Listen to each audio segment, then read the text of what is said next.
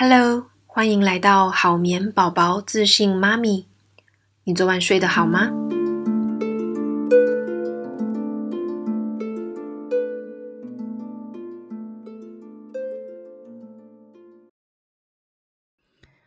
？Hello，大家最近还好吗？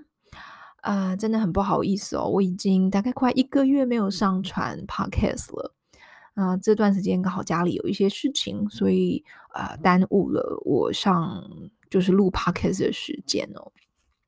那今天我想要跟大家来聊呃两个我很常收到的疑问。第一个呢呢是跟睡眠有关系哦，那第二个呢是跟工作形态有关系。那其实我蛮常会收到一些读者的来信哦，就是询问在家里工作这件事情。好，因为我我我是就是在家里工作的的人嘛。那今年 COVID-19 的关系哦，有越来越多的人被迫或者是选择在家里工作。那尤其是我们这一些在海外的家庭，哦，因为欧美的疫情蛮严重的，所以影响特别的大。基本上我们现在如果可以的话，基本上多数的人都是在家里上班的。那呃，但是其实即便没有这个疫情啦，我觉得在家里工作这件事情对呃。欧就是我我自己在我们在英英国看到的，它相对来讲算是比台湾普遍很多。比方来说，我们家除了我之外，其实我的先生哦，他也在家里工作已经超过一年了。那他其实不是自己创业，他是任职一家企一家企业的。那在 COVID-19 之前哦，那因为那时候我们回台。啊、然后也有去纽西兰一段时间哦，所以他就跟公司申请了远距的工作。那等到我们回英国之后呢，又疫情就爆发了嘛，所以我们就一直一直的，他就一直在家里工作这么久的时间。那我想接下来的半年，他也都不会回到办公室上班哦。所以我觉得可能这种情况，他可能会维持一年半到快两年的的情形，算是真的蛮久的。在英国其实也是哦，我自己身边，呃，我们应该说比较属于白领阶级的，就是说他比较没有他的工作性质，没有接触到人群的哦，可能他不，他不是在餐厅工作，或是不是那种在医院，然后那种需要跟人 face face to face 的这种工作，基本上呢，公司这边都是倾向在家里工作啦。那像我有一。几个朋友他们在 Google 上班哦，那个公司都是直接说，你就是在家里 工作，可能到明年的几月哦，很早就已经部署好了。那呃，我想聊一下，就是说，嗯，那在 COVID-19 没有这个疫情这么严重之前，在家里工作情况是普遍的嘛？哦。那以我们的经验来讲，我们觉得还蛮看第一个很还蛮看你工作的性质，就是说你是什么类型的。那比方说我的我的先生他的工作是比较属于研究性质的，所以嗯，去办公室上班对他来讲不是这么的重要。那第二个跟这个公司本身也有关系哦。那第三个跟你所在的区域有关系，嗯。那公司的话，呃，我的先生他是任职一家芬兰的全球性的公司哦。那他的同事来自世界各地哦。其实我还蛮喜欢听他说一些关于公司的一些像是文化啊，或是工作互动的一些情况，其实非常的有趣哦。比方说他会说，呃，他很多北欧的同事哦，是这个在冬天的时候是滑雪橇上班的哦。那他们的兴趣呢？跟我们跟我们可能一般我们想象的不太一样，我们不是什么看电影啊，然后或是那种打电动啊，或者去逛街哦。他同事的兴趣可能是打猎这样子哈、哦。那或者说他们公司也蛮有趣，他他有说他们的开会哦都会尽量避免在礼拜五哦，所以他就会跟我说，如果我要排会的话，我就尽量排礼拜五，因为那时候礼拜五他就比较闲，他就比较不会有会。因为就很多人本来就是礼拜五会请假，所以他们就干脆 避开礼拜五哦。那六到八月份，因为你知道这个欧洲在，尤其是北欧啊，因为他们是属于那个芬兰公司嘛，哦，那北欧在冬天非常非常的冷哦，那冬天也很长，所以夏天的时候其实非常非常的珍贵。所以他们这个六到八月份的时候，其实通常不太会去排一些重要的活动或者事情，因为大部分的员工他们都会把一整年的假期排在这一段时间，就是全家去度假。哦，这是我觉得也蛮有趣的。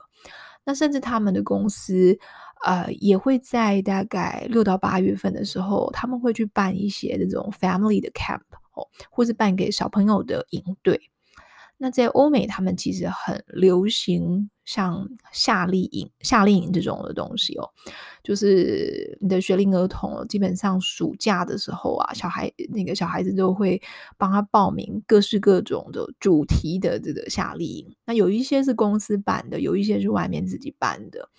那像他的公司就会有这样子的福利哦，就是让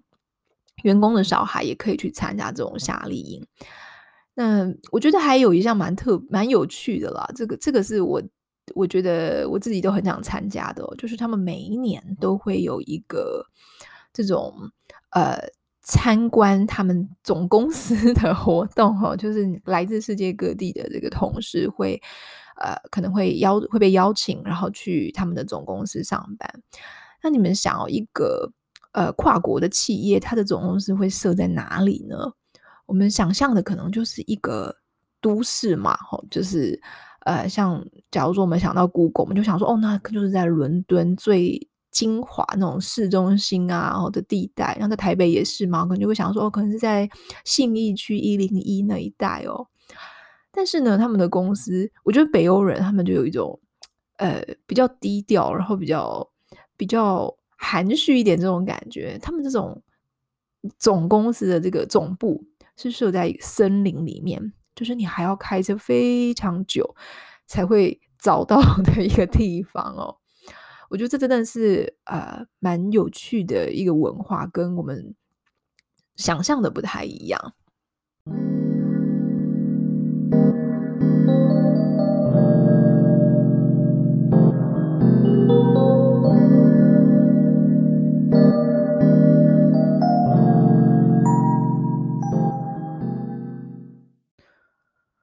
嗯，说了这么多，并不是要说欧美的公司福利啊，或者说对员工有多好。其实我觉得这个真的不一定哦。因为像我先生上一份工作是在美商，那整个文化就差异非常大。那他之前有在美美国稍微工作过，所以嗯，我们的感受又非常的不同哦。可能像他上一份工作，那个公司就会非常的要求说要一定要每天都要去公公司上班，然后在工时上面的弹性也没有这么的宽。那我觉得大家呃，可能我们在听到这一些弹性工时啊，或者可以在家工作的政策的时候，都会觉得说哇，这个公司真的是太棒了，然后，这里面员工很幸福。可是大家要知道，其实嗯。当你有这样的弹性的时候，或者说你在家里工作的时候，其实那个呃工作的扎实度是非常的够的。嗯，那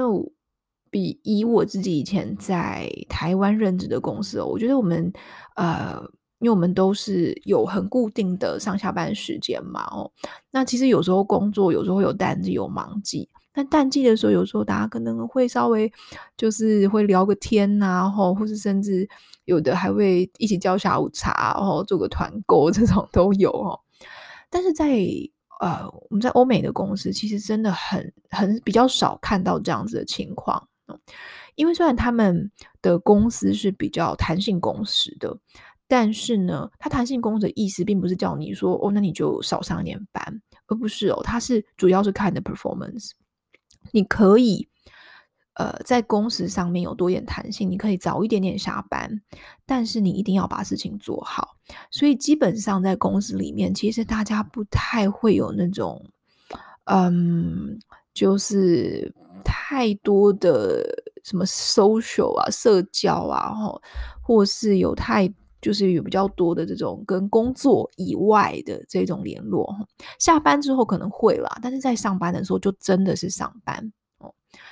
那呃，以像我先生之前他在家里工作这么长一段时间，但是他的老板看的是什么？他老板其实也不管他在哪里上班，但是他管的是你在工作的表现上面有没有受到影响。哦，那这个我觉得是最重要的，就是他们看的是结果，而不是那个过程。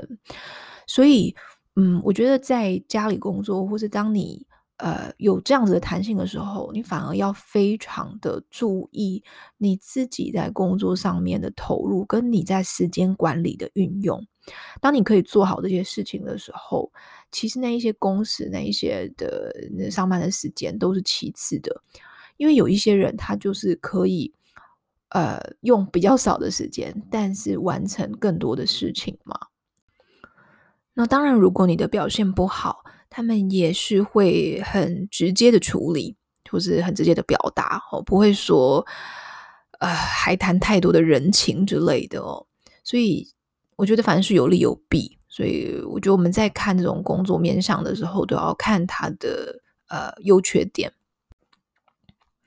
闲聊的部分不小心聊得太久哦。那如果大家对这个议题，就是说在欧美的生活啊或者工作有兴趣的话呢，呃，也欢迎留言告诉我，我可以分享更多的经验。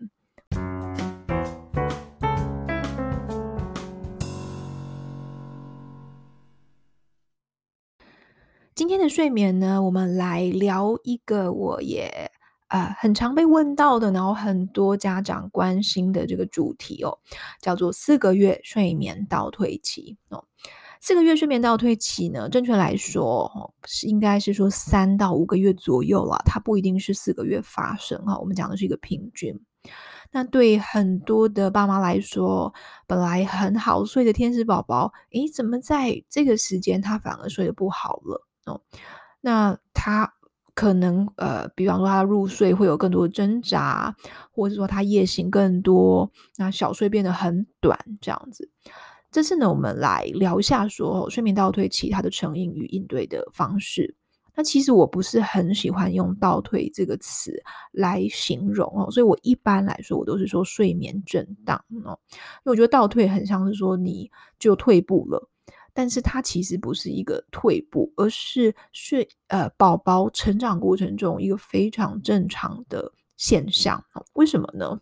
它的第一个成因是哦睡眠模式的转变。呃，我曾经在不同的文章里面都有一直提过，就是关于睡眠周期的这个概念。就是宝宝啊，他大约在呃三到五个月左右哦，宝宝他的睡眠周期呢会从。呃，两个阶段变成四个阶段，哈、哦，这个当然是很粗估的去讲了哦。那其实这个代表宝宝的睡眠模式呢，开始变得跟大人一样，会有四个这个阶段的睡眠的转换。这个部分呢，我。会在呃我们这个 podcast 的这个说明里面，我会放一个连接，然后让大家去看那个图，因为这个可能用图来说会比较好懂一点，所以我有准备一张图来跟大家来让大家理解哦。那你简单来讲哦，你就很像说，原本马路有两个坑，哦，那我们车子开过去，哦，就是那个两个坑会震荡一下，哈，所以宝宝可能会比较容易被震醒。但这个两个坑现在变成四个坑，所以呢。呃，宝宝睡觉里头的宝宝呢，更容易受到影响。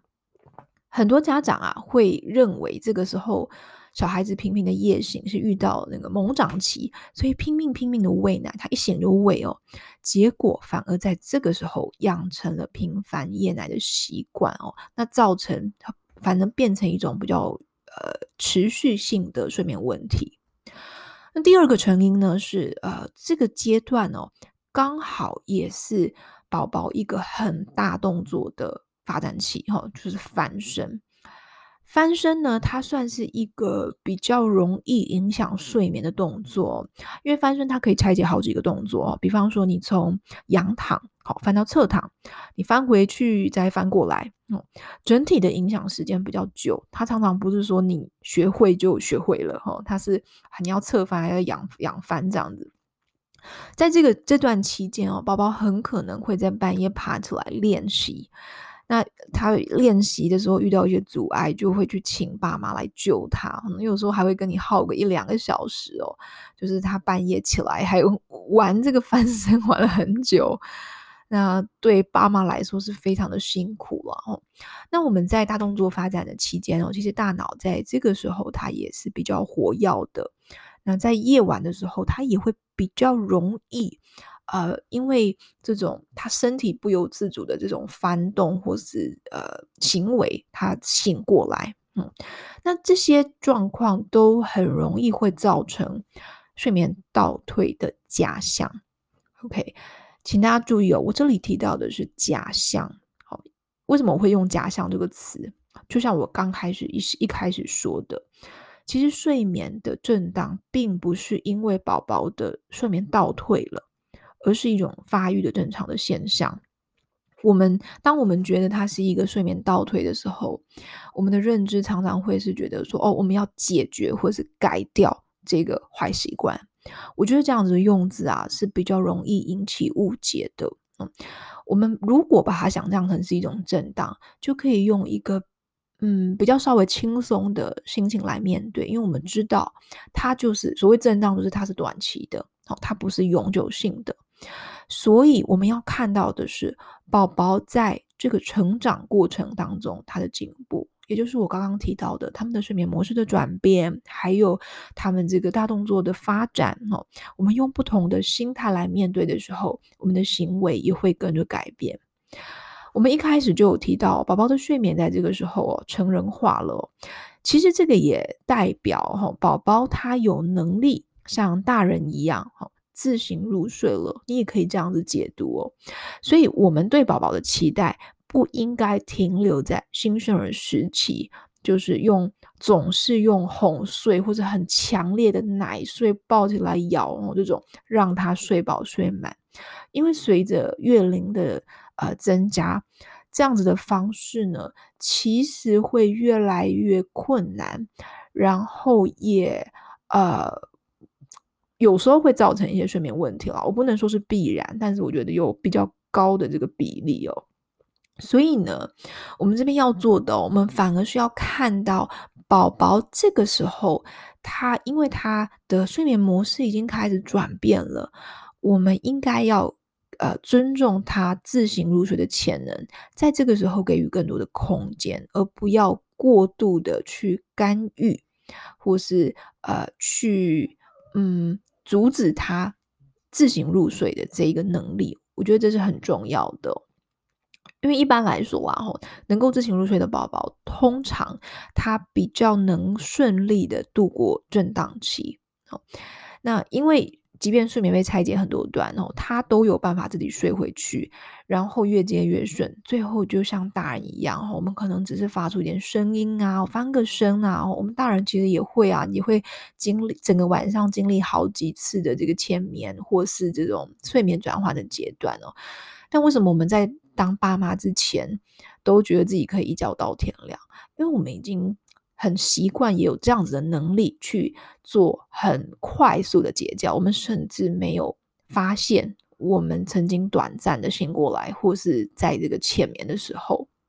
所以，其实小孩也是有机会的，只是你必须要保留这个空间跟这个时间，让他练习。那我这边。并不是说哦，那我们什么三到五个月时间一到，你们我们就要开始做睡眠训练哦。其实不是这样子哦。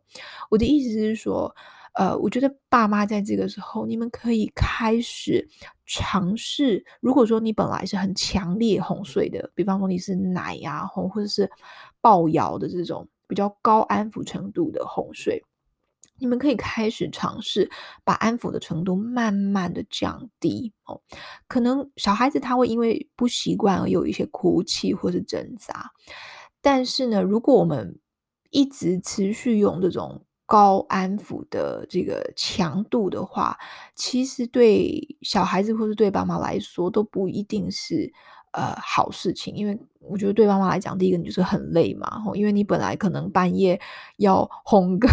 只哄个两次三次，那你现在可能要哄个好几次哦。那我觉得这样子长期下来，对爸妈的睡眠也不是这么的好，这样子。那另外一个是我刚刚提到大动作的发展对于睡眠的影响哦，我们有讲到。不管如何，它终究是短暂的哦，所以我们在这个时候要注意的。呃，是第一个，就是让他在白天的时候有多一点练习的机会，让他可以快一点学会这个技能，哦，那他就比较呃不会影响到睡眠这么久嘛。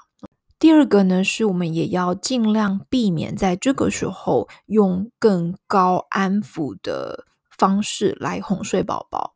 因为当你加强这个哄睡程度的时候，它比较有可能呃会延续下来，因为可能会让小孩子哄睡的这个需求更强烈，然后接下来